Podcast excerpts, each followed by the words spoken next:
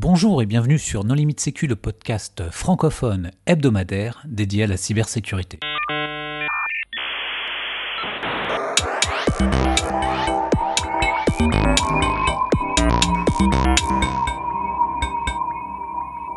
Alors aujourd'hui, un épisode que nous allons intituler Certes en ébullition. Pour discuter de ce sujet, nous avons deux invités, Marc-Frédéric Gomez. Bonjour. Et euh, Vincent Nguyen. Bonjour. Pour discuter avec eux, les contributeurs No Limite Sécu sont Christophe Renard. Bonjour. Hervé Schauer. Bonjour. Nicolas Ruff. Bonjour. Paul Amar. Bonjour. Et moi-même, Johan Uloa. Alors, avant de commencer, nous sommes partenaires de la Nuit du Hack. Et à cette occasion, nous allons vous faire gagner une place pour participer à cet événement. Alors pour jouer, c'est très simple. Nous allons mentionner un hashtag euh, au cours de cet épisode. Et la première personne à utiliser ce hashtag sur Twitter remportera euh, la place pour participer donc à la nuit du hack. Alors, en préambule, euh, Vincent, est-ce que tu veux bien te présenter? Euh, oui, donc euh, moi je suis Vincent Nguyen, je suis euh, manager euh, au sein de la partie cybersécurité de Wavestone et je suis notamment en charge du CERT Wavestone, donc notre, euh, notre équipe de réponse à incidents et de gestion de crise. Marc-Frédéric? Bonsoir. Bonjour à tous. Je suis euh, responsable du CERT d'un établissement financier. Alors, on a déjà réalisé un épisode sur les CERT, donc j'encourage euh, nos auditeurs qui souhaitent avoir plus d'informations euh, sur les CERT à écouter cet épisode. Mais euh, en deux mots, euh, Vincent, un CERT, qu'est-ce que c'est? Alors un CERT ça peut être beaucoup de choses en fait. Déjà ça veut dire Computer Emergency Response Team, ça c'est pour, l'appellation. Derrière, un CERT c'est plein d'activités, ça peut être de la veille, ça peut être parfois de la sensibilisation, parfois de l'investigation technique, donc du forensic, du reverse, etc. Là, je pense que ce qui va nous intéresser pour nous aujourd'hui, ça va être euh, tout ce qui est lié à la gestion de crise. Et un CERT peut faire de la gestion de crise. Derrière la gestion de crise, je vais remettre à la fois les actions euh, techniques, donc encore une fois, investigation, euh, reverse engineering, etc. Et également tout le volet coordination de, cellules de crise, anticipation de, de l'évolution des crises, etc. Marc-Frédéric, tu voudrais compléter On est en phase, c'est à peu près les mêmes missions que nous avons. La différence euh, par rapport à une entreprise euh, comme celle de Vincent, c'est que nous, nous intervenons qu'en interne et euh, nous synchronisons les gestions de crise au sein de toutes les entités du groupe. Et nous, avons la chance d'être, entre guillemets, superviseurs et responsables. On a un peu un rôle de chef des pompiers. C'est-à-dire que quand il y a le feu dans un bâtiment, quel que soit votre grade hiérarchique, bah, vous devez évacuer sur l'ordre du chef des pompiers. Vous n'avez plus les mains sur les commandes. C'est une des petites, euh, un des points, un des avantages que nous avons à travailler en interne pour le groupe. Alors Vincent, est-ce que tu voudrais bien partager avec nos auditeurs euh, un événement ou une gestion de crise euh, atypique ou euh, intéressante? Alors j'en ai une qui, euh, qui s'est passée il y, a, il, y a, il y a quelques temps de ça. Euh, on avait été appelé, alors euh, comme très souvent, je pense que Marc pourra, pourra confirmer, euh, on est appelé déjà le soir. Le vendredi soir généralement. Pour, pour le coup, on a eu de la chance, c'était un jeudi soir. Euh, c'était vraiment un coup de bol, je pense, cette fois-là. En tout cas, on a été appelé un jeudi soir, donc il devait être 18h30, 19h. Euh, et on a euh, notre client, ce qu'il nous dit, du coup, le client qu'on a en face, c'est un RSSI, hein, c'est le, RSSI groupe d'un grand groupe. Et il nous explique qu'il y il y aurait un malware sur son système d'information, sur quelques-uns de ses serveurs, qui lui volerait des données clients. Donc euh, on commence par ça. On ne sait pas exactement euh, ce qu'il y a, ce qu'il y a derrière. On lui on commence à lui poser Mais quelques ce que- questions. Ce que je comprends pas, c'est comment le RSSI il vous appelle avec autant d'informations aussi précises. comment il peut savoir qu'on lui vole des données clients? Alors, en il, fait, il en a, ret- enfin, je veux dire, c'est improbable ça. en fait, il avait déjà lancé euh, quelques euh, quelques semaines auparavant une action d'analyse du euh, du, mal- du malware. Euh, ce malware, en fait, il avait été identifié parce que ils étaient en train de déployer une nouvelle solution de sécurité et ça, hum, cette nouvelle solution a bipé sur un de leurs serveurs. Du coup, ils sont allés voir sur ce serveur ce qu'il ce qu'il y avait dessus. Et pourquoi est-ce que ça avait bipé?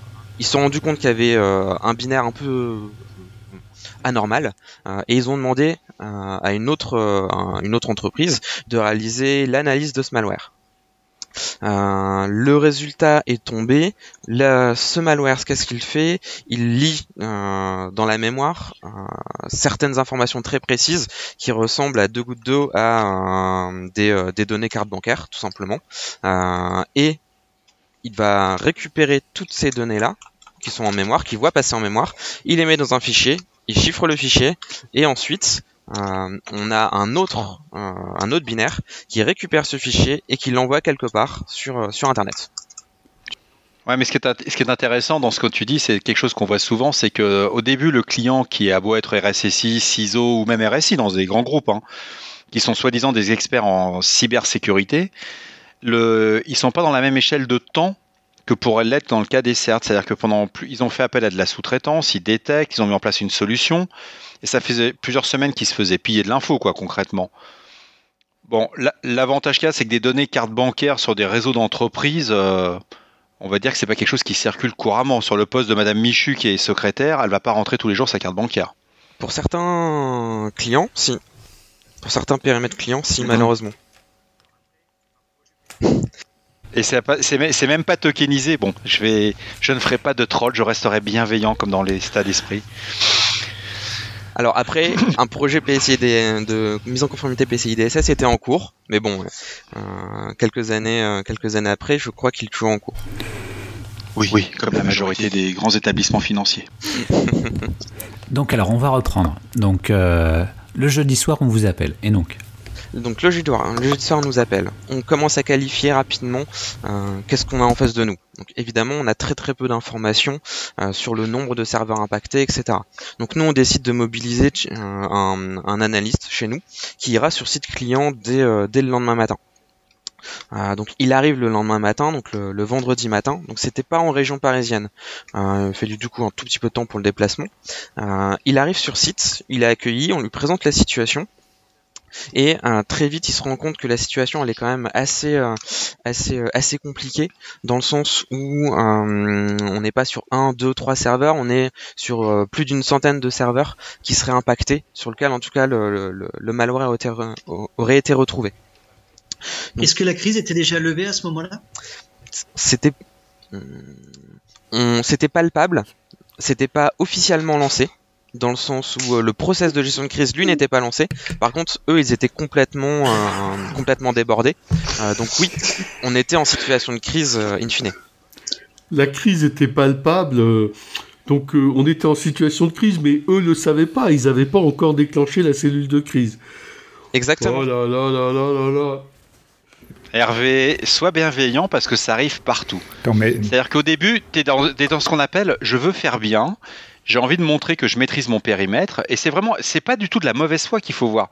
C'est-à-dire que les gens ont beaucoup de mal que ce soit des RSSI des ciseaux et, autres ils se disent je maîtrise mon environnement j'ai l'habitude d'avoir des incidents de production dans mes environnements donc je vais essayer de le faire le mieux possible et ils se rendent parfois ils sont ils ont la tête dans le guidon et euh, quand ils t'appellent au secours, quand ils disent euh, que ce soit, là dans le cas présent des certes, quand ils nous appellent, on se rend compte que bah il y a eu beaucoup de choses de faites et on se retrouve dans un cas où. positif. Ah, ils ont surtout peur de remonter auprès de leur direction générale. Ça, pose aussi une vraie question qui est de savoir quelle différence entre euh, un incident de sécurité et puis euh, la bascule dans la crise. Voilà, il y a l'incident de sécurité, il y a l'incident de prod et il y a l'impact business. Alors dans l'ordre, dans l'ordre euh, chrono, enfin, il y a l'incident de prod, l'incident de sécurité, et après, on appelle ça l'incident perturbateur. Et c'est à ce moment-là, bah, c'est comme ça qu'il s'appelle dans les normes. Et c'est à ce moment-là que euh, on va peut-être basculer dans la crise. Oui, mais ça veut dire qu'il y a quelqu'un qui doit en arbitrer à un moment. Il y a quelqu'un qui doit dire ah bah non, on n'est pas dans euh, quelque chose qu'on sait gérer avec des process euh, de d'échelle mmh. réduite. Il faut qu'on bascule dans une gestion d'un niveau supérieur. Et le quelqu'un, il doit être décidé à l'avance qui aura l'autorité pour. Pour le coup, le process de gestion de crise globale, hein, donc euh, gestion de crise métier, lui, il était euh, plutôt bien fait. En tout cas, ils en avaient un déjà, c'était pas mal. Euh, et il était connu de la plupart des, des, collaborateurs de, de, cette entreprise. en revanche, des incidents de sécurité et du coup des crises sécurité, ça, il n'en avait jamais vécu. Donc en fait, euh, il ne savait pas trop sur quoi se baser pour se dire, bon, finalement, oui, on va passer en crise aussi, enfin, on est en capacité de passer en crise aussi sur des sujets de sécurité. Ça, eux, ils n'avaient pas du tout en tête, en fait, que euh, la sécurité pouvait les impacter un jour. Donc là, quand l'analyste est arrivé, en fait, donc il a, il a récupéré des informations sur le, sur le contexte. Et qu'est-ce qui s'est passé du coup euh, Exactement. Alors, il commence, euh, il commence à investiguer sur un premier serveur. En fait, le, premier objectif qu'on nous a donné à ce moment-là, c'était de comprendre ben, finalement comment ce malware était arrivé tout simplement. Euh, du coup, il commence à investiguer là-dessus, mais il est abreuvé de questions par bah, tous les, toutes ah, les autres toutes les équipes internes finalement de, du client. Et là, il y avait déjà une petite trentaine de personnes qui bossaient déjà sur le sujet. Donc c'était quand même plutôt euh, important dans le sens où euh, ça mobilisait euh, globalement tous les experts, les vrais experts techniques du client. Donc c'était déjà déjà assez conséquent. comme ils avaient ils avaient un soc ou pas? Non, non à l'époque non. Le niveau de maturité, sécurité était très bas à l'époque. Il a, oh, vrai, il a fait un vrai bon, mais depuis, euh, grâce ou à cause, je ne sais pas exactement euh, de, de, cet événement, mais euh, avant, avant l'événement, en tout cas, oui, effectivement, ils avaient un niveau de sécurité très bas. Euh, du coup, on investigue, enfin en tout cas notre analyste investigue et euh, bah, très très vite, euh, nous on fait des points, des points de synchro avec lui depuis depuis Paris et bah, on se rend compte que ça va ça va pas durer une journée, ça va pas durer le week-end, ça va durer plusieurs certainement plusieurs jours, plusieurs semaines. du coup, on commence à monter une équipe mm, de beaucoup plus conséquente de notre côté. On sait que côté client, euh, il continue à mobiliser une quinzaine de personnes sur le week-end. Du coup, nous, on s'organise également pour pouvoir mobiliser du monde pendant le week-end. Donc, on a, euh, on a trois personnes qui vont monter durant le week-end euh, sur, sur cette affaire. Et tu étais, tu étais le, comment dirais le chef de la cybercrise ou c'était le client qui était le responsable, qui prenait les décisions C'est-à-dire, telle équipe va faire telle chose, telle autre va se synchroniser là-dessus. Au tout, euh. au tout début, vu qu'on on, maîtrisait pas le périmètre, nous on n'avait jamais bossé directement avec ce client-là, donc euh, on le connaissait pas trop. Euh, du coup, on lui a laissé le mhm. lead sur son équipe. On lui a dit ce que nous on faisait, on était en train de faire et vers quoi on allait. par contre, on lui a laissé le lead sur son équipe jusqu'au dimanche. À partir du dimanche soir, la crise a réellement été déclenchée et nous on a récupéré le pilotage technique de la crise. Mhm. Donc euh, la définition du plan d'investigation euh, était de notre côté, euh, les points de synchro avec l'ensemble des équipes, les nôtres et les leurs, c'était de notre côté également, etc. Et le, le, nombre de ressources qui ont été allouées de, de votre côté, est-ce qu'il était relié, on va dire, euh, peut-être, je veux dire, à des aspects financiers que, que vous leur avez apporté ou des choses comme ça. On, ne sait pas en leur disant, bah tiens, la, la situation euh, va commencer à dégénérer. Euh, dans ce cas-là, bon, il va, il va falloir mettre par exemple trois, quatre analyses. Par contre, au niveau du prix, bon bah là, ça va vite grimper. Est-ce que, est-ce que vous parlez de ça justement à un moment pareil ou Alors, bah, malheureusement, oui, il faut, faut forcément en parler. donc, on évoque le sujet avec le client. Donc, notre client à ce moment-là, c'était le RSSI. Euh, très euh, très rapidement, donc euh, le, dimanche après-midi, en fait, on a on a le, c'est le DG qui qui nous a rejoint. et à ce moment-là, c'est le vrai moment où on a déclenché la crise. Hein. et là, finalement, le, budget n'était plus du tout n'était plus du tout un problème. pour bien se rendre compte, nous on est monté à on est monté à 10 personnes hein, derrière. on a une équipe de 10 analystes analystes et consultants qui sont montés dès, euh, dès le lundi matin. Mais du coup, ton RSSI qui, qui demande ce genre de prestation, il a déjà un contrat avec vous à l'avance? Il y a un moment où il y a, un engagement qui est forfaitaire et puis à un moment vous dites ça va augmenter de tel ou tel prix? Parce que moi je me mets un peu dans la peau du RSSI, euh, j'ai mon incident, je sens bien que bah, je vais pas pouvoir le gérer en interne, je fais appel à mon prestataire, euh, mais euh, j'ai pas, pas enveloppe libre de, de, ce que je vais pouvoir dépenser, non?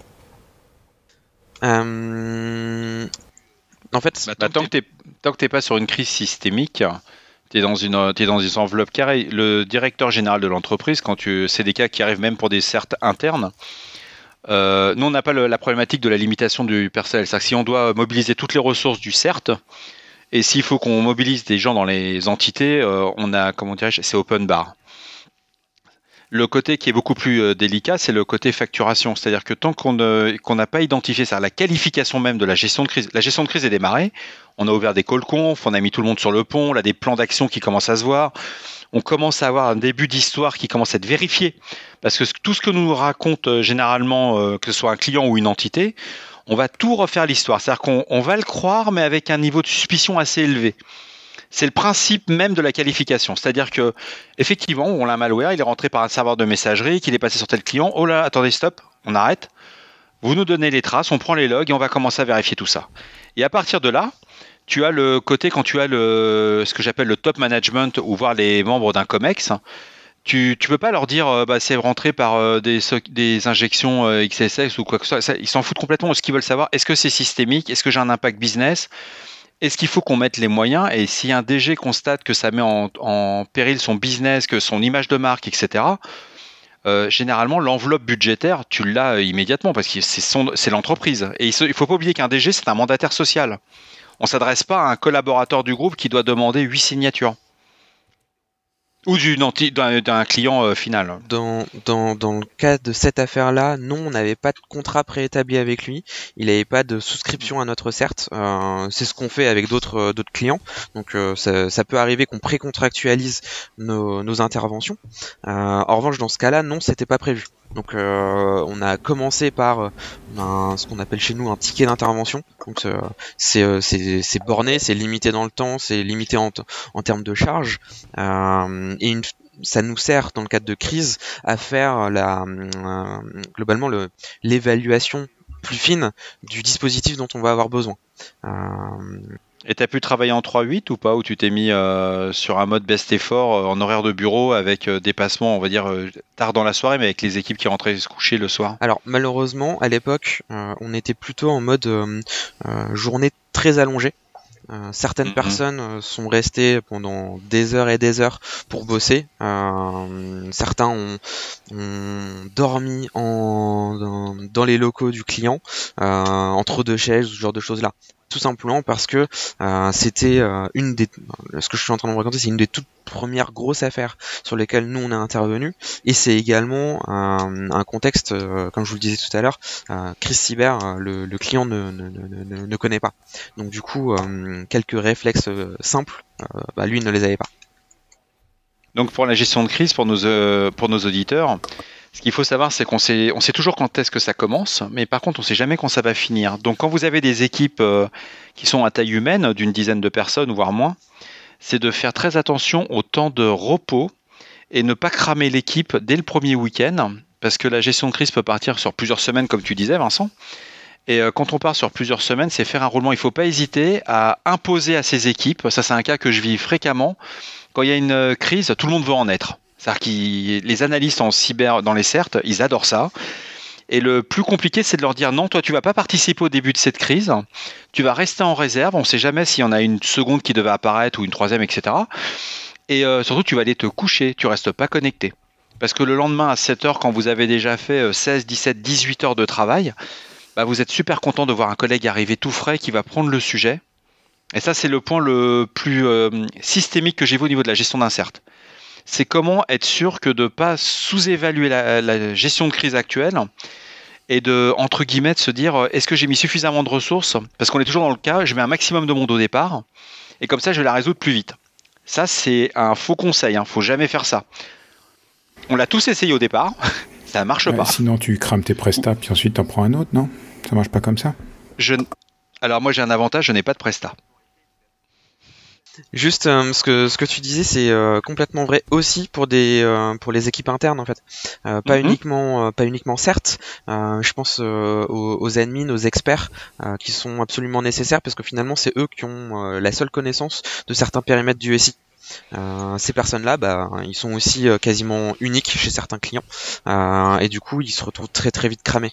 on a eu, on a eu quelques cas hein, pendant pendant les investigations et pendant les actions de défense surtout, où bah, les mecs ils voulaient absolument rester, ils voulaient absolument faire les actions eux-mêmes, alors qu'ils étaient complètement cramés, et du coup, ils se sont retrouvés à, à, se planter. ils font des erreurs. Ils ont mhm. exactement. Ils ont fait des erreurs, ce qui nous a, ce qui nous a lourdé sur certains, sur certaines actions. Euh, C'était. D'où le fameux contrôle, le fameux contrôle 4 yeux c'est quelque chose qu'on a, nous, qu'on a installé, c'est-à-dire que avant de toucher à des systèmes de production ou de donner des plans d'action, il y a toujours une relecture avant que ça parte. C'est-à-dire qu'il y a quelqu'un qui gère au, sein de l'équipe euh, le chronogramme avec le plan d'action, qu'est-ce qui a été fait, et il y a une deuxième personne qui va relire et qui va, faire l'aval disant ok ça c'est bien, c'est correct ou pas, parce qu'il y a le suraccident.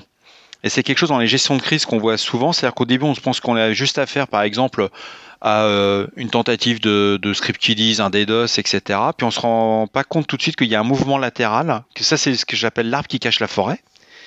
Et puis derrière on est sur de la bonne exfiltration de données en bonne et due forme et on fait ah pas mal alors qu'on était tous mobilisés sur le premier cas. Et avec cette lecture, on commence à avoir des éléments factuels de plus en plus.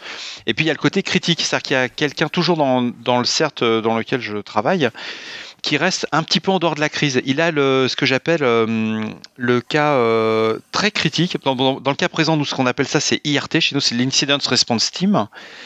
Et euh, eux, ils ont que des éléments factuels. Et ils sont en mode qu'est-ce que vous avez oublié? C'est pas on le prend pas du tout comme euh, quelque chose de négatif, c'est au contraire, il nous sert de voiture balai. Et à partir de là, on commence à bien qualifier parce qu'on est toujours dans le mode qualification. On n'est pas dans le traitement de la crise. Quoi, dans, le, cas d'un certes euh, utilisateur. Nous, on va faire ça avec les pilotes d'investigation ou les pilotes de crise, mm-hmm. euh, ou les pilotes tout simplement de, du plan de défense. C'est eux justement qui vont prendre le, pas de recul nécessaire sur la situation, sur les actions menées, pour être sûr qu'on va dans la bonne direction, qu'on n'est pas en train de se planter, parce que justement on serait, euh, on serait crevé. C'est clair. Et, alors justement pour, pour cette, euh, ce, problème qui est de, de durée dans la crise, euh, à un moment il faut estimer combien de temps on pense en, avoir, à quel moment on peut se dire, vous, décriviez tout à l'heure les premiers instants où on découvre les informations, on synthétise, on, essaie de comprendre la situation. À quel moment vous vous sentez capable de dire ah bah ça euh, on en a pour une semaine, un mois, six mois ou est-ce que c'est à chaque fois relancé? Comment on fait le, le projet de crise, enfin de gestion de crise. En fait, si, euh, on va faire une qualification par, téléphone ou, physiquement, peu importe euh, la manière. Euh, l'idée, c'est d'essayer de cibler effectivement quels sont les efforts, quels sont les dispositifs qu'on va devoir mettre en place. Pour les cas les plus simples, c'est très rapide, on le voit tout de suite, ça va être un jour, deux jours, cinq jours.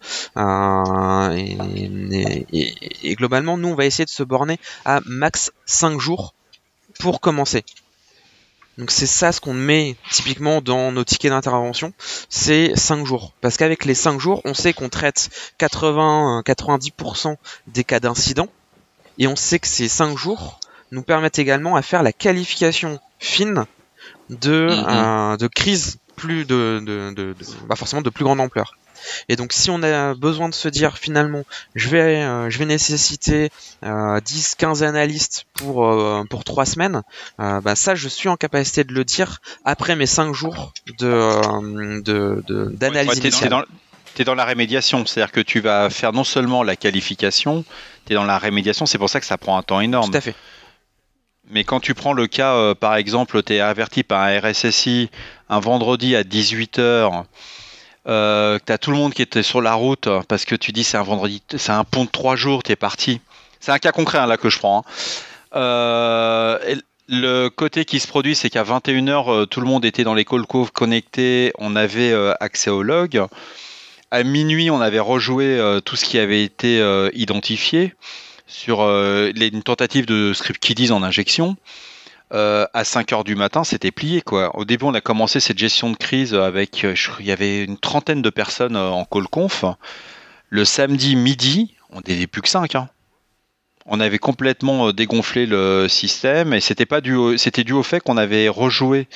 On avait fait ce qu'on appelle la qualification. On n'a pas proposé le plan de rémédiation. Après, c'est le client, quoi, l'entité, qui elle a fait la rémédiation. C'est-à-dire que nous on a donné une recommandation, on a expliqué voilà comment est-ce qu'il faut que vous fassiez, faut patcher le truc, faire ça et ça, ça et ça. Et ce sont eux qui l'ont fait. Et c'est peut-être la différence qui entre un CERT euh, euh, entre guillemets commercial et un CERT utilisateur. C'est-à-dire qu'on va recommander, on va aider, on va pas abandonner le client en disant voilà on l'a qualifié, on sait d'où ça vient, voilà comment ça s'est passé. mais euh, à un moment, c'est pas nous qui allons mettre la main sur les systèmes de production. Alors que dans ton cas, Vincent, ce que je crois comprendre, dans les cinq jours que tu vois, c'est le côté où tu vas apporter aussi la rémédiation. C'est-à-dire que le client, tu considères que il c'est plus à de le faire, c'est à toi de le faire. Euh, pas forcément, non. Je vais pas prendre moi la main sur son SI pour corriger. La remédiation, c'est bien lui qui va va la réaliser sous pilotage euh, de mes équipes euh, qui auront défini le plan de défense. Donc nous, on définit les actions qui doivent être menées par, euh, par les équipes clients. si, si, on prend le cas d'un CMS, on prend un WordPress, un truc classique, il s'est fait compromettre, tu as pu récupérer tous les éléments qui permettaient de rejouer toutes les tentatives du pirate.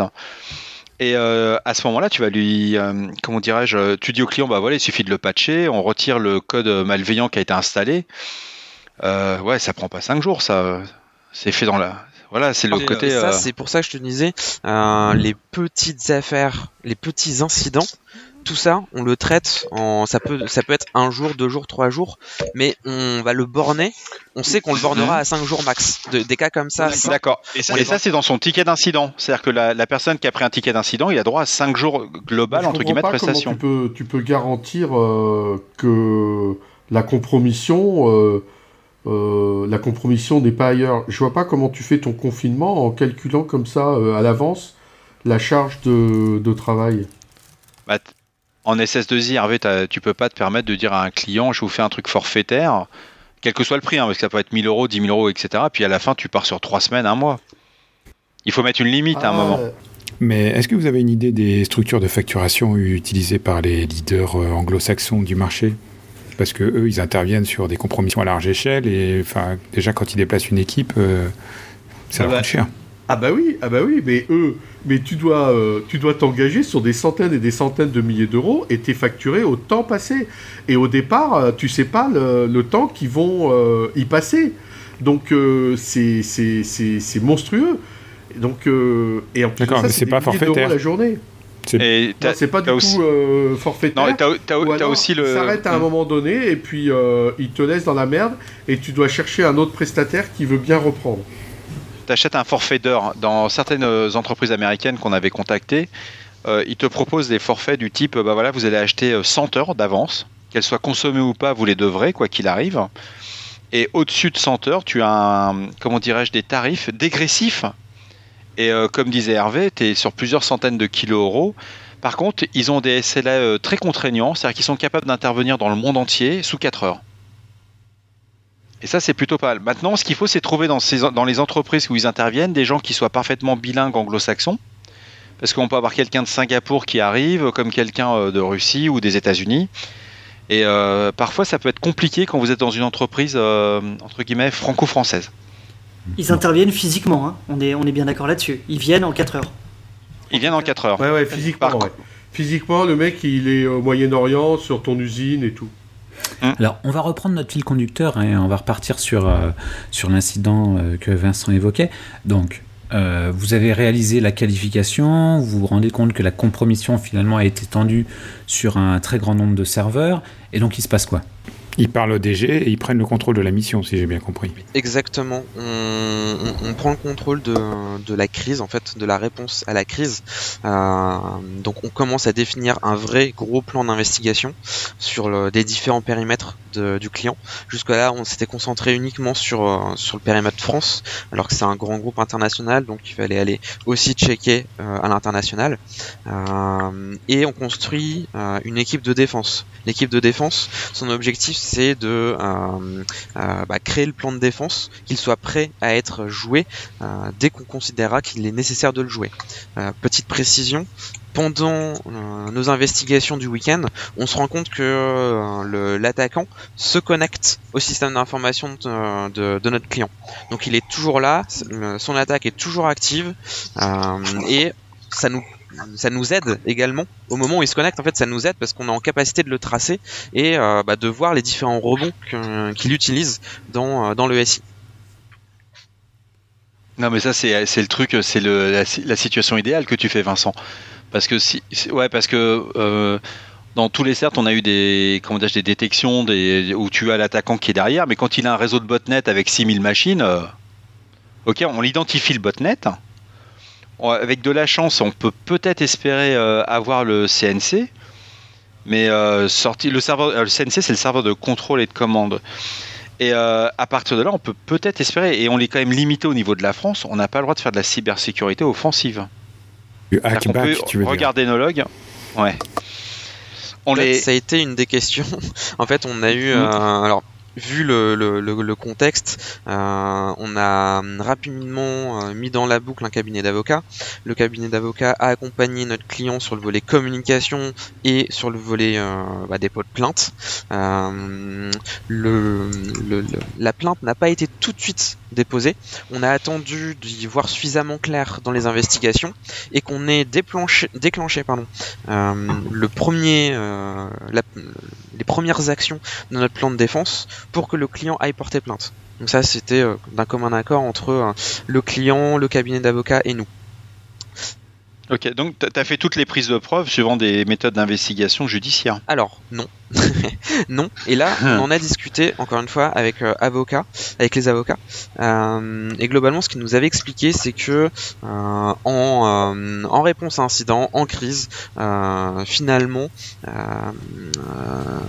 les, les, les juges sont pas forcément trop regardants sur la manière dont on a répondu à la crise.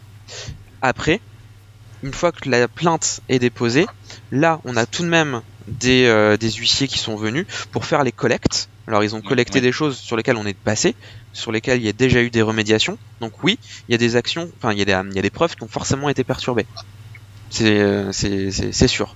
Euh, pour autant, le, euh, ce, qui nous, ce qui nous avait été expliqué par, par les avocats, c'est que euh, le juge ne nous, tiendra pas à rigueur du fait qu'on ait d'abord protégé l'entreprise avant d'aller euh, préserver les, tout à, tout à fait. C'est-à-dire que c'est un point hyper important dans la gestion de crise et quand on commence à avoir l'aspect juridique qui va rentrer en ligne de compte, euh, on est sur deux vitesses. C'est-à-dire que soit on a, on se dit, euh, on est sur une compromission et on, laisse filer, on accumule un maximum de preuves parce qu'on a identifié la personne et on va monter un dossier judiciaire béton. Mais généralement c'est pas le cas. Généralement ce qu'on est en mode, c'est on va arrêter tout de suite la fuite. Il faut qu'on stoppe et euh, on fait soit de la, de la, prise de preuve avec bah, un huissier quand on a la possibilité de l'avoir. On est dans le même cas. C'est un cas très courant malheureusement. Ça donne, ça donne aussi des informations, ça donne aussi des informations à un attaquant.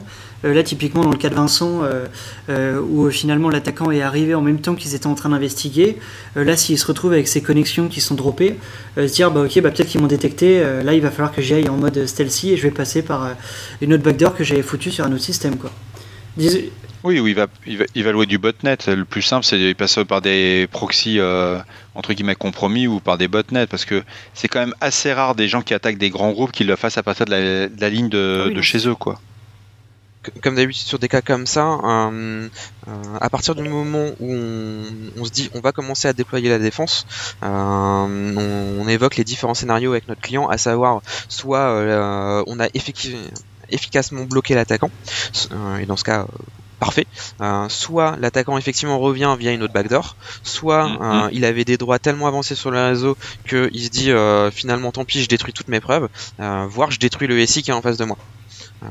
ça on l'a constaté sur d'autres sur d'autres périmètres, mais en tout cas voilà, on, évoque à notre client les différentes possibilités. Et, du coup, forcément, on traite avec lui les, bah, les actions à prendre pour se prémunir des deux scénarios les plus, les plus compliqués. Évoqué en fait l'anecdote euh, euh, appel aux, différentes forces de l'ordre parce que euh, en fait ce qui était assez rigolo c'est que les quand, quand, quand les forces de l'ordre sont arrivées bah, nous on leur expliquait les différentes investigations, nos différents résultats. et l'une de leurs questions avait été. Alors, eh, attends, attends c'est hyper important ce que tu dis, Vincent. Tu dis que tu as fait appel aux forces de l'ordre et ton, là, le client était en province. Quand tu es en province, tu, ne bénéficies pas de l'aide de la BFT. La BFT, c'est un service de police qui est sur Paris intramuros. Et quand tu sors de Paris, tu t'es passé par qui alors? C3N.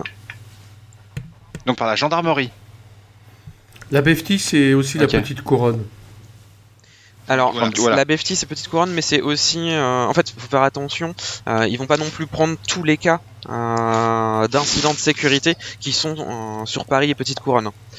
ils sont spécialisés sur certaines. La BFT, ils vont pas te prendre si tu es OIV, tu vas voir la DGSI, et ils vont te prendre uniquement s'il y a une urgence ou une situation très compliquée ou euh, enfin quelque chose qui le justifie et enfin voilà. Enfin là lorsque toi tu as fait les investigations etc euh, tu as tous les éléments enfin tu, tu, sais parfaitement pourquoi tu fais appel à la BFT tout à fait. Mais je j'ajouterais que c'est une des plus c'est une des plus values de faire aussi appel à un cercle commercial oui. c'est-à-dire qu'il a il a quand même tout ça alors que si on prend le cas des RSSI euh, ou, des, ou de toute équipe de sécurité, tout le monde n'a pas forcément le numéro de la savoir quelle entité je contacte par rapport au pays ou, à ou la région géographique. Et aussi en fonction où je suis situé. C'est une exigence de la 27001 quand même, hein d'avoir tes contacts de force de l'ordre et, et de l'assistance extérieure. Oui, et puis savoir qui contacter, tu sais, tu vas dans n'importe quelle formation, la réponse à incident, euh, tu l'apprends et c'est sur la page du CERTFR. Non, par contre, il y, a un point, y a un point important dans ce que tu dis, c'est qu'à un moment, il va falloir raconter, s'il y a un dépôt de plainte, hein, aux enquêteurs ce qui s'est passé. Et ce qui est vraiment très très important, c'est que les gens qui ont fait des interventions, alors en général, les gens qui viennent du CERT ou qui font de la réponse incident le savent bien, mais euh, les admins internes à l'entreprise ou à l'organisation ne le savent pas forcément. Il faut avoir tenu un journal de toutes les actions qui ont été faites pour pouvoir expliquer ce qu'on a fait. Parce que sinon, on oublie des choses et euh, l'explication n'est plus cohérente avec ce qui est constaté sur les systèmes. C'est le fameux, c'est le fameux chronogramme. Et euh, ça, c'est quelque chose euh, où nous, on, au départ, on le faisait un petit peu en mode arrache, comme tout le monde. Et puis on a arrêté, on est, passé par, euh, on a créé des applications et on est revenu aussi à des choses simples. On a des énormes tableaux et on note toutes les actions avec qui fait quoi, qu'est-ce qui est attendu, etc. pour refaire l'histoire. Parce que quand on est, comme disait Vincent, après plusieurs jours ou plusieurs semaines dans certains cas, quand il faut remonter, euh, qu'est-ce qu'on a dit le lundi il y a 7 jours à 3 heures du matin? Et quand on parle euh, sur du judiciaire, il faut être précis, factuel, et l'interprétation ne fait pas partie euh, du compte rendu. Tout à fait, d'autant plus, pour les D'autant plus quand on fait tourner les équipes. Et bah, du coup, effectivement, on a utilisé notre registre des, actions pour bah, retracer un petit peu l'histoire auprès, des, auprès des forces de l'ordre qui étaient là. Et euh, c'est là où effectivement euh, nous on était en pilote des investigations techniques, ce qui veut dire que les forces de l'ordre sont venues nous voir nous. Ils ne sont pas allés voir les différents admins qui ont bossé sur, euh, sur la réponse à incident. Et à aucun, aucun moment, ils ont, ils ont fait, des investigations sur de la compromission interne? Non. Par contre, ça a été une question. C'est-à-dire qu'un, ah bah oui. forcément, un, euh, je crois que c'était aux alentours du dimanche soir euh, où on a le, euh, le, RSSI qui vient nous voir et qui nous dit, écoute, on a des doutes sur telle personne qui est avec nous là dans, dans l'équipe de réponse à incident, mais côté côté client, c'est mhm. bizarre. Il connaît trop bien le SI, il connaît trop bien, il connaît trop bien son job en fait. et donc du coup, c'est bizarre. Il est certainement de mèche avec l'attaquant, voire c'est l'attaquant. Donc ça, pour le coup, euh, nous on n'était pas forcément préparés à ce moment-là hein, à, avoir ce type de questions-là. Euh, du coup, bah, on, a essayé d'expliquer un petit peu à notre client le, type de situation qu'il était en train de vivre, le fait que cette personne-là nous aide réellement, que euh, non, non, il n'est pas, pas du pas du côté des méchants. Ce qui est rigolo, c'est qu'il connaissait trop bien son boulot, donc c'était l'attaquant. Ah non, mais c'était c'était assez rigolo. Oui, mais là, tu es dans de la gestion de crise, tu dans de l'anxiogène. C'est-à-dire que tu as un maximum de personnes, tu as le manque de sommeil qui va entrer en ligne de compte. C'est-à-dire qu'au départ, tous les scénarios, la James Bond, ça fait sourire tout le monde quand on le fait à froid. Mais quand on arrive, on est à deux jours qu'on n'a pas dormi réellement, qu'on qu'on est sur un sujet, on se pose toujours la question est-ce qu'il y a eu compromission interne ou pas?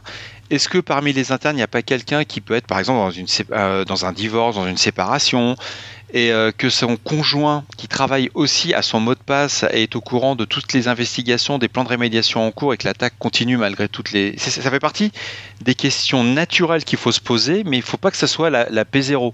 C'est-à-dire que ce n'est pas la priorité absolue, c'est juste se dire, on peut avoir une compromission interne, ça arrive, ça a des choses qui sont tout à fait normales, on peut avoir une complicité non pas avec une participation active, mais avec quelqu'un qui, euh, bah, son mot de passe, il est trop faible, il a laissé traîner son ordinateur, euh, etc.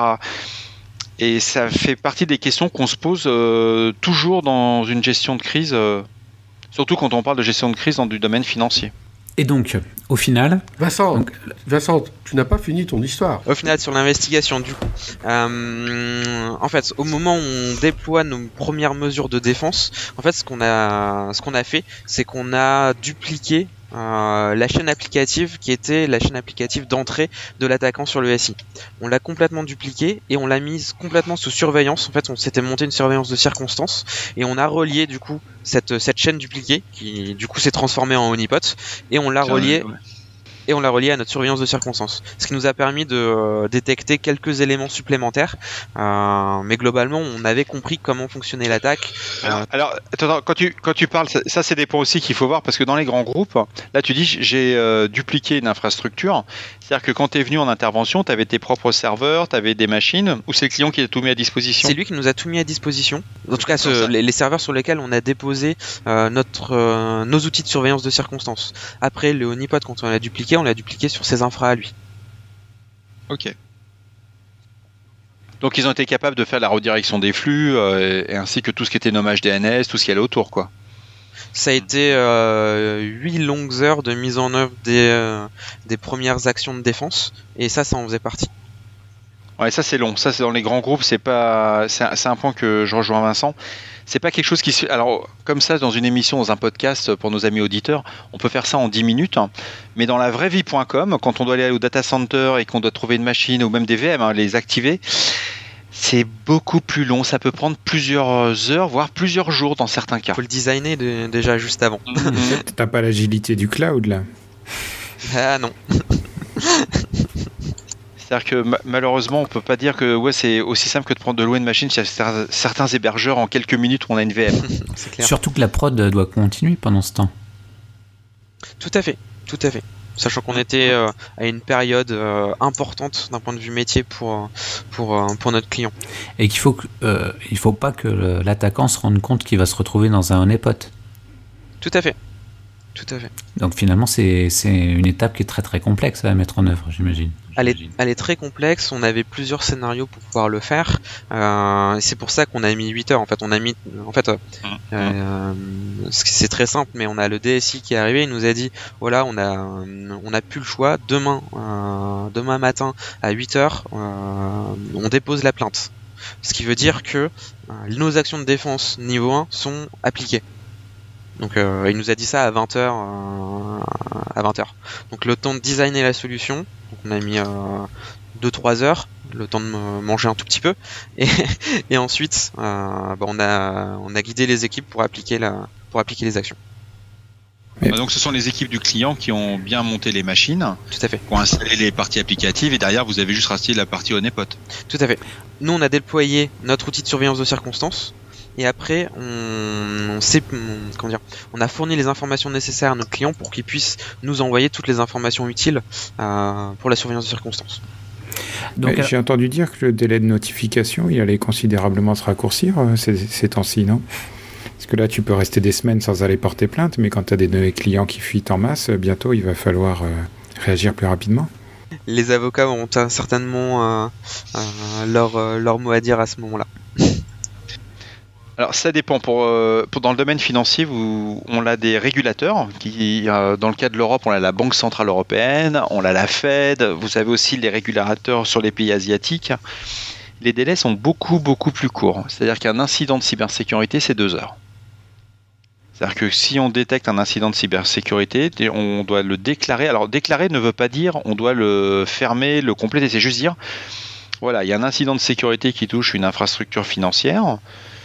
Euh, l'incident est en cours et après on a 15 jours pour apporter tous les compléments d'information. D'après ce que disait Vincent, en fait le dépôt de plainte euh, correspondait à une certaine euh, un certain niveau de mise en œuvre de. Le dépôt de plainte, c'est pour, se, pour se protéger, c'est le côté se protéger, etc. Mais dans le cas d'un incident de cybersécurité, on est d'abord sur le fait de couper la, la, fuite d'informations ou la compromission du système d'information c'est le fait de déclarer auprès des régulateurs ce qu'il faut. Le dépôt de plainte va suivre naturellement, mais il euh, n'y a pas urgence de déposer plainte dans les 2 heures ou dans les 4 heures ou dans les 8 heures.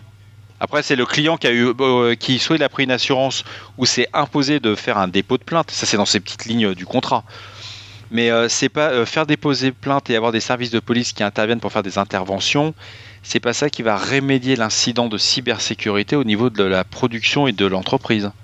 Ça va juste permettre d'identifier avec de la chance un malfaiteur, peut-être permettre son arrestation, mais pendant ce temps-là, il y a, le business il est impacté fortement et euh, entre guillemets l'image de marque de l'entreprise en prend un sale coup. Ça fait partie de la chaîne de la crise, mais c'est pas la priorité absolue. Alors pour revenir à notre crise, donc euh, vous avez euh, mis en place comment est-ce que tu appelles ça, le la surveillance de circonstances. Voilà. et, le, et le honeypot qui, vous a permis de, découvrir des choses supplémentaires. Ouais, tout à fait. Et, donc alors tout ça, du coup, ça nous a permis d'alimenter encore une fois notre plan de défense. Euh, et derrière, euh, nos actions de niveau 1 ont été suffisantes pour euh, bloquer l'attaquant. on surveillait tous les fichiers qu'il avait déposés et du coup les données intéressantes pour lui, en tout cas les données que lui il souhaitait voler. il s'est plus jamais connecté, ces données n'ont plus jamais bougé. donc on était assuré en tout cas sur les quelques heures et quelques jours qui ont suivi euh, l'application des mesures de niveau 1 que euh, qu'elles étaient bien efficaces. Et du coup, on a continué à faire la surveillance, mais euh, la pression a diminué. On est sorti de crise quelques, quelques jours après, et derrière, les actions de niveau 2 et de niveau 3 ont commencé à être mises en œuvre. Sachant qu'on est allé derrière sur des actions très lourdes, telles que déployer un SOC. Oui, c'est-à-dire que ça a servi, cette, euh, gestion de crise, à sensibiliser très fortement les décideurs. Complètement. Derrière, c'est les mots tels que transformation. Euh, et, vous avez pu identifier derrière l'attaquant? Malheureusement, non.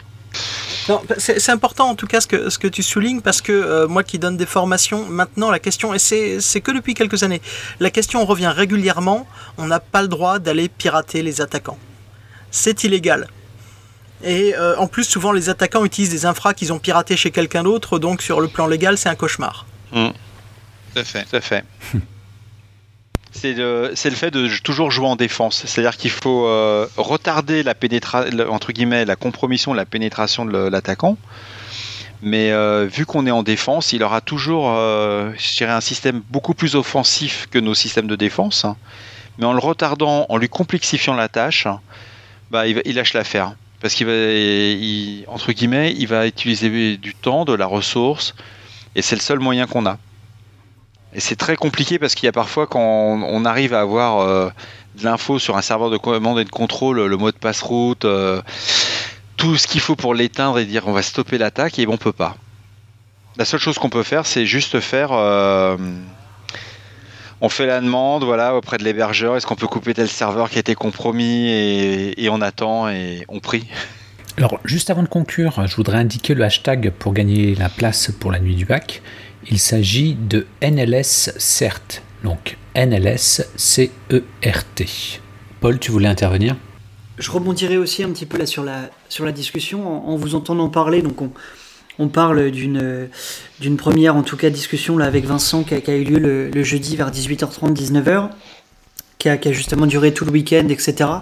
Euh, pour les auditeurs qui nous écoutent et, qui pensent justement se dire bah tiens euh, je vais aussi monter une équipe euh, voilà j'ai envie de monter un CERT dans mon équipe en, tout cas dans mon entreprise etc est-ce que vous conseillez du coup un CERT 24/7 euh, du fait justement de pouvoir répondre en cas d'incident. Bah tiens, c'est euh, euh, c'est le dimanche dans l'après-midi. Bah voilà, j'ai des personnes qui, qui peuvent être appelées. Est-ce que est-ce que je dois mettre une astreinte Qu'est-ce que vous en pensez du coup? Qu'est-ce que vous en pensez du coup? En fait, moi d'un point de vue équipe externe, ça je, ne mets en œuvre du 24/7 pour certains de nos clients que si en face, eux sont en capacité de nous accueillir. En fait, s'il n'y a personne pour nous ouvrir la porte, s'il y a personne pour nous expliquer comment le SI fonctionne, s'il y a personne pour nous créer des comptes et nous, ou nous donner des comptes pour qu'on puisse commencer nos investigations, faire nos collectes, etc., euh, nous, ça n'a pas de sens. Euh, je pense que ce serait du coup la même chose d'un point de vue équipe interne, euh, à part si l'équipe interne est en capacité de se créer ses propres comptes, d'avoir son propre trousseau de clés, etc. Bon, dans, le cas euh, qui me concerne, on est en 24-7. Donc on n'a pas cette... Euh, c'est-à-dire que vu que nous avons des entités dans le monde entier sur les différents fuseaux horaires, on les follow on the sun. Et c'est une particularité qu'on a, c'est qu'on est, on est basé en France et on fait du, du 3.8, quoi. C'est très et ça marche plutôt bien. Ça nous permet dans, le, groupe, quels que soient les fuseaux horaires, de pouvoir répondre malheureusement pour certaines grandes entreprises, même si elles sont internationales, euh, il y a le cas, euh, on l'a chez nous, on a, aussi des entités euh, franco-françaises, belges, allemandes. Ils font les horaires de bureau, mais il y a toujours une astreinte au niveau de la cybersécurité. C'est-à-dire qu'au niveau des établissements financiers, c'est un risque qui est systémique, qui est identifié. C'est maintenant ça fait partie du, risque qui est complètement calibré. Et l'avantage qu'il y a, c'est qu'on est capable un vendredi soir ou un samedi ou même un soir de Noël à 23 h c'est de mobiliser euh, beaucoup de monde, quelle que soit l'entité, quel que soit le pays. Et quelle que soit la situation. Parce qu'on peut être dans des situations de cybersécurité, par exemple sur une situation de guerre dans un pays. Malheureusement, dans d'autres secteurs d'activité, c'est pas forcément le cas. Du coup, de monter une équipe 24/7 s'il n'y a pas l'ensemble de l'écosystème qui est en capacité euh, d'être en 24/7 ou à minima de, déclencher de l'astreinte, mm. ça a un peu moins de sens. Par contre, effectivement, dans un secteur euh, financier euh, où les, les, comment dire, les, les, différentes parties prenantes sont, sont prêtes à fonctionner en 24/7, ça prend tout son sens. Et là, oui, mieux vaut avoir un CERT en 24/7. Et pour justement ce, euh, ce CERT 24-7 euh, ou pas, est-ce que euh, là en fait ce que j'entends Vincent, c'est vrai que vous êtes surtout appelé pour justement répondre d'un point de vue réactif.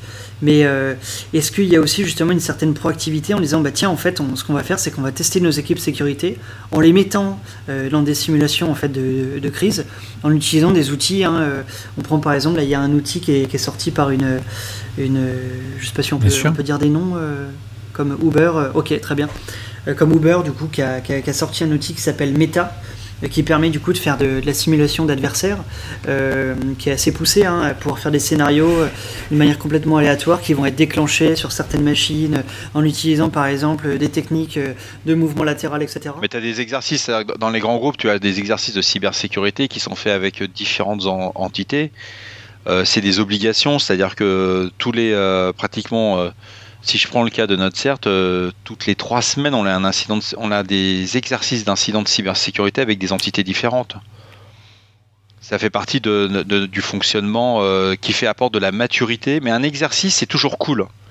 Il n'y a pas de pression réellement dans l'exercice. Même si on crée des incidents, on fait intervenir des journalistes, on fait etc., ça reste cool l'exercice. Alors que la, gestion de crise, on voit que l'adrénaline monte. Et euh, tu vois aussi comment que les gens, on fait tous des erreurs. Et c'est en faisant ton rétec, c'est ça le plus important, c'est de rejouer un incident que tu as eu. Tu le rejoues et tu vas rejouer les erreurs et tu vas voir de toi-même. Je dis mais c'est pas possible, j'ai pas donné cette consigne là. Et c'est là que tu apprends. Et il faut être humble. Le, si vous devez monter un CERT, c'est le, le conseil euh, que je donnerais, c'est le seul conseil que je donnerais, c'est l'humilité. L'attaquant, il sera toujours plus fort que vous. Donc une fois que vous avez pris ça en compte, vous vous dites, je vais mettre des moyens pour vraiment l'ennuyer au maximum. Mais euh, ne pas arriver en disant, euh, je suis dans une grosse structure, j'ai 40 euh, consultants qui vont venir m'aider, c'est pas gagné. Sur ce, sur ce, volet-là, moi j'ai deux, deux sujets. Le premier, bah, nous évidemment on en fait pour certains de nos clients, on fait ce qu'on appelle du Purple Team on a l'équipe euh, offensive, on a la red team d'un côté euh, qui va bah, faire plein de niveaux d'attaque différents, et de l'autre côté, on va hum, côté certes en fait, on va aller aider la blue team, donc côté euh, SOC et certes client. on s'assure que les attaques menées par la red sont bien détectées au niveau du SOC. Si c'est pas le cas, on va les aider à identifier quels sont les bons logs, quelles sont les bonnes règles de corrélation ils doivent mettre en œuvre. et si jamais c'est bien détecté, on s'assure que le process de réponse à incident, voire d'escalade, est bien euh, est bien respecté et bien appliqué. Donc ça c'est sur le volet purple. Euh, je ferai juste un petit commentaire sur sur ce que tu as dit Marc Frédéric sur le volet exercice. C'est un petit peu plus cool, mais par contre dans pas mal de cas, bah, les mecs s'engueulent quand même. Hein. On a quand même des, des équipes qui vont. Ouais, mais quand, quand tu as un DG qui va dire, par exemple, au responsable du CERT, voilà, messieurs, c'est pas un incident de sécurité, euh, c'est moi qui décide et parce qu'il est le mandataire social, faut jamais l'oublier. il est très directif, il n'est pas habitué à qu'on lui dise bah écoutez, vous avez fait un pauvre développement pourri euh, sur votre vitrine en ligne et puis derrière euh, vous avez économisé 2000 euros sur un test d'intrusion. En exercice, tu peux pas lui dire ça. C'est impossible. Sinon tu, tu comme on dit, tu prends la porte. En gestion de crise, quand tu es en production, quand tu es dans le rôle du chef des pompiers, où tu es directif, tu es militaire, c'est vraiment le terme qu'il faut. Un responsable de CERT, c'est quelqu'un qui doit être en capacité à dire à des gens qui vont être N plus 10 par rapport à lui et qui n'ont absolument pas l'habitude de recevoir un ordre, c'est dire monsieur, ce n'est pas à vous de décider. Voilà ce qui se passe actuellement. Vous pouvez, vous n'avez même pas, vous pouvez pas prendre cette décision encore à ce niveau-là de la gestion de crise. Et ça, c'est quelque chose que tu peux pas faire en exercice. Et personne ne l'acceptera parce que si tu, violes une chaîne de commandement qui n'est pas faite pour euh, l'origine. Ça, pour le coup, c'est vraiment lié à ton contexte. Euh, sur mm. d'autres contextes, même euh, financiers, c'est pas forcément le cas. On reste quand même avec bah, le directeur de la cellule de crise décisionnelle qui reste au niveau DG ou en tout cas membre de Comex, et c'est lui qui va prendre les décisions. Et les décisions qu'il prend parfois, c'est bah, bah, je vais couper le réseau pour l'ensemble de mes de mes sites en France. et il prend ce type de décision en exercice. Alors Ouais, voilà, mais c'est. Euh, c'est là où tu, tu, as quand même un, biaisement qui est fait parce que quand tu fais appel à des experts, tu apportes un éclairage nécessaire auprès des membres euh, d'un COMEX, d'un DG, et euh, tu apportes des recommandations. Tu ne donnes jamais d'ordre. Le, le, point important, si vous montez un CERT, le responsable de votre CERT, il va apporter des recommandations. C'est-à-dire qu'il faut toujours laisser la capacité à votre chaîne de commandement ou aux membres du COMEX le fait de dire, bah voilà, si on laisse ouvert, voici sur quoi on s'expose, voici tous les risques, il faut identifier les risques. C'est là que la qualification, on revient toujours sur ce même sujet de la qualification. Voilà tous les risques qu'on va avoir. Si on ferme, on va avoir tel impact business, mais c'est en aucun cas, à moins qu'il y ait une fuite pas possible et qu'on passe de partout, mais en aucun cas vous pouvez arriver en mode vindicatif. Euh, je vais couper. C'est pas un responsable de CERT de décider ça, c'est plutôt de, éclairer. Voilà ce qu'on fait. On laisse ouvert, vous avez ça comme niveau de risque. On ferme, voici l'autre niveau de risque. À partir de là, la recommandation qu'on vous fait, c'est de laisser ouvert ou de laisser fermer. Parce et il y a beaucoup de responsables qui vont rebondir parce que vous allez avoir le responsable du risque, vous allez avoir le responsable de la conformité, blabla. Et ils veulent tous jouer un rôle en disant. Euh, et puis à un moment, il faut prendre une décision. Et là, c'est surprenant en call conf, il y a un silence absolu. Pourtant, on est 40 ans. Qui prend la décision Ok, Marc-Frédéric, une conclusion? Monter un CERT. Monter un CERT. Utiliser des SOC. C'est une bonne conclusion. Avoir un CERT, une, équipe de réponse à incident, c'est rassurant par rapport au risque systémique. Il n'y a pas besoin de monter des équipes de 300 personnes. Ça, c'est il faut revenir. Il faut avoir la bonne équipe. Une bonne équipe, c'est avoir au départ quelques personnes qui vont être en capacité de qualifier.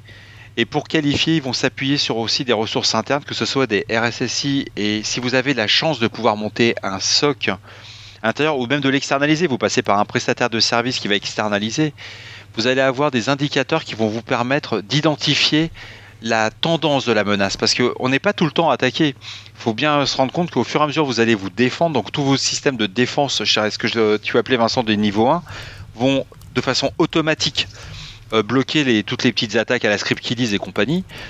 Mais après, votre euh, CERT va monter en compétence et va vous donner le bon niveau d'anxiogénité qu'il faut avoir. il faut vraiment, c'est un point hyper important. Et quand on n'a pas la maturité, se faire accompagner par un SOC, par un CERT pardon, commercial, c'est pas complètement, euh, c'est pas une mauvaise idée. Au contraire, on peut bénéficier de l'expérience.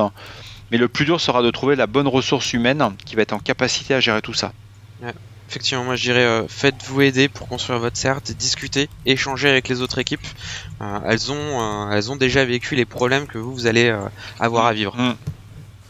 Alors, sur la phase du recrutement, ça sera un point que, vu qu'on est dans la conclusion, un point, je dirais, hyper important. Il faut trouver des gens qui sont, entre guillemets, intègres, qui ne soient pas dans l'interprétation, qui soient posés, et euh, c'est vraiment un des points les plus importants. C'est quelqu'un qui soit capable de prendre du recul et garder un avis neutre. Alors tous les anciens militaires, euh, et en particulier les gendarmes, ça, vous voyez très bien de, quoi on parle quand on dit avoir un avis neutre. C'est vous arrivez sur un lieu, vous avez deux personnes qui sont en train de, de s'écharper.